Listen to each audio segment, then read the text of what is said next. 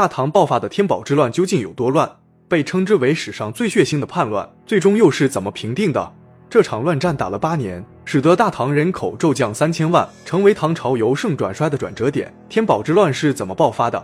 为啥会造成如此严重的后果？看看这场血腥的乱战，这场叛乱会爆发，而且伤害性极大，都要怪唐玄宗，怪他太信任安禄山。其实安禄山早就有了谋逆之心，可唐玄宗就是不相信。结果杨国忠的一番操作，直接点燃了安禄山。他命人去搜查了安禄山在都城的宅子。安禄山以为唐玄宗对他有所怀疑，于是日夜点兵，然后封锁消息。几个月后就起兵了，直到安禄山快打到长安城了，唐玄宗才相信他真的造反了。安禄山以清君侧诛杀宰相杨国忠为由，在范阳集兵反叛。他选择先取洛阳，然后再攻打都城长安。这样打前期很冒险。但主动权在安禄山手上，只要拿下洛阳，再攻破潼关，那长安城就唾手可得了。安禄山率领叛军一路势如破竹，而唐玄宗还在皇宫享受呢。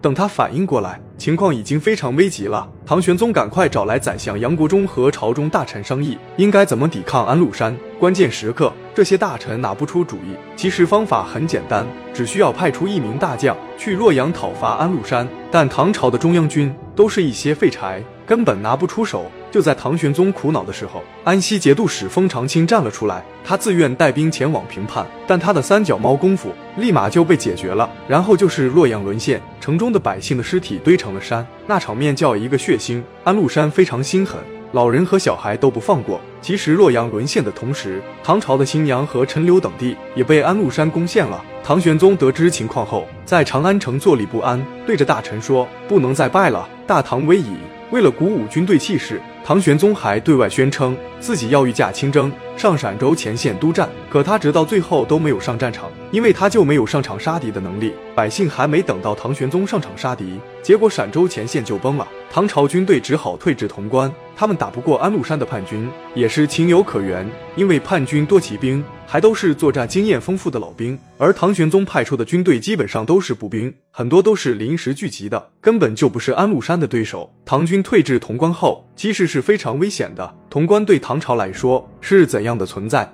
潼关是长安城的最后一道防线，只要潼关一破，就真的完蛋了。唐玄宗一气之下斩杀了守将高仙芝。为了稳定民心，唐玄宗又称自己要御驾亲征。但这个时候，唐朝已经没有可以带兵领将的人了。年事已高的唐玄宗不可能真的上战场。这时，唐玄宗找到了陇右节度使哥舒翰。起初他是不肯的，后来唐玄宗让杨国忠出马，哥舒翰才勉为其难的答应了。在和叛军对峙期间，安禄山遇到了麻烦，因为调配不当的原因，导致军心涣散，很多叛军都闹着要投降。安禄山为了解决这个麻烦，他命人先不进攻潼关，然后在洛阳称帝。但称帝后依然不顺利，他进攻南阳、颍川等地都被击败了。唐玄宗看安禄山后院失火。便想让哥舒乘胜追击，和安禄山决一死战。打完后，他也好收回兵权。面对唐玄宗的催促，哥舒翰掉入了安禄山的陷阱，结果就是一场惨败。之后，哥舒翰被活捉，后果就是潼关失守。唐玄宗得知后，还是对外宣称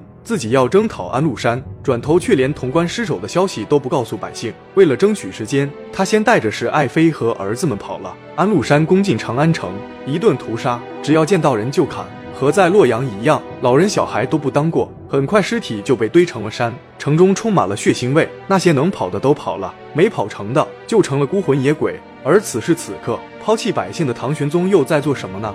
他内心非常的自责，但他的自责并没有带来同情，反而让人更愤怒了。随之而来的就是马嵬一兵变，身边的禁军逼得唐玄宗处置了爱妃杨玉环，杨国忠也在这场风波中被杀。这件事过去后，唐玄宗在禁军的拥护下，向南逃到了巴蜀地区。太子李亨没有和唐玄宗一起去巴蜀地区，而是北上了。他扫清障碍后，就在灵武称帝了。唐玄宗得知儿子称帝的消息后，反而很开心。这乱世的皇帝，谁想做谁做。李亨坐上皇位后，开始和安禄山展开战争。唐肃宗李亨调了一队人马给房管，让他去收复长安城。因为房管是个书生，没有带兵打仗的经验。起初李亨是不同意的，但房管十分坚持，他便答应了。结果就是输得很惨，带去的四万士兵只剩下四千残兵。事后李亨非常生气，想要立即处置了房管，好在有李密的劝谏，房管才逃过一死。一次战败就要死几万士兵，这还只是唐军的损失，安禄山的叛军也有死伤，最惨的还是老百姓。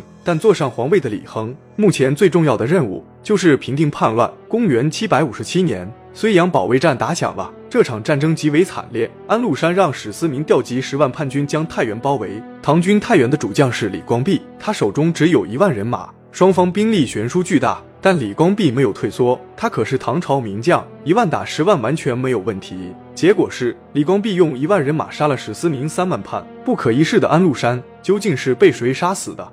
就是他的好大儿安庆绪。安禄山死后，内部矛盾爆发，叛军军心不稳。正好给了唐军机会。史思明得知消息后，立马赶回去处理烂摊子。太原失去主帅，李光弼抓住这个机会，将剩下的七万叛军都收拾了。这一战虽然唐军取胜，但死伤惨重，叛军死了十万人，唐军也死了不少。太原城中百姓大半被杀。李光弼在太原厮杀时，唐朝大将郭子仪攻进了河东，收复了大片失地，一路向潼关打去。到了同年五月，收复长安一战正式打响。郭子仪迎战，面对敌人的埋伏，唐军有胜有败。意识到叛军厉害的郭子仪，做好充足准备。他鼓舞军队气势，几个月后再对长安城的叛军发起进攻。这一次血战，叛军遭到了毁灭性的打击。郭子仪一鼓作气，将他们打出了长安城。叛军是只好撤退到洛阳。收复长安城后，唐军休息了三天，又向东边打去，然后成功拿下了潼关。安庆绪见唐军杀来，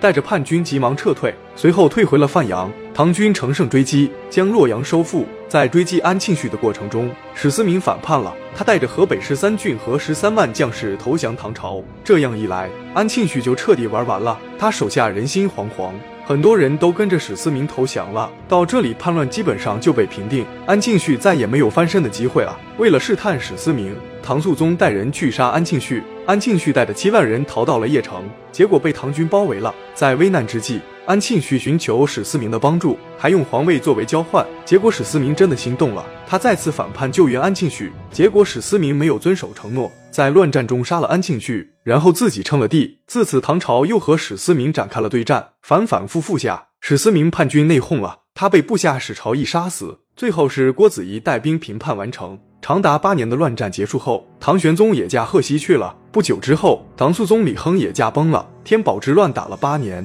这乱战让唐朝人口减少了三千万，什么概念？唐玄宗初期，唐朝人口了六千多万，这场叛乱，唐朝就死了一半的人口，唐朝从此一蹶不振，走起了下坡路。会造成这样严重的后果，是因为战争时间长，双方实力相差不大，拉锯时间太长，一直反反复复。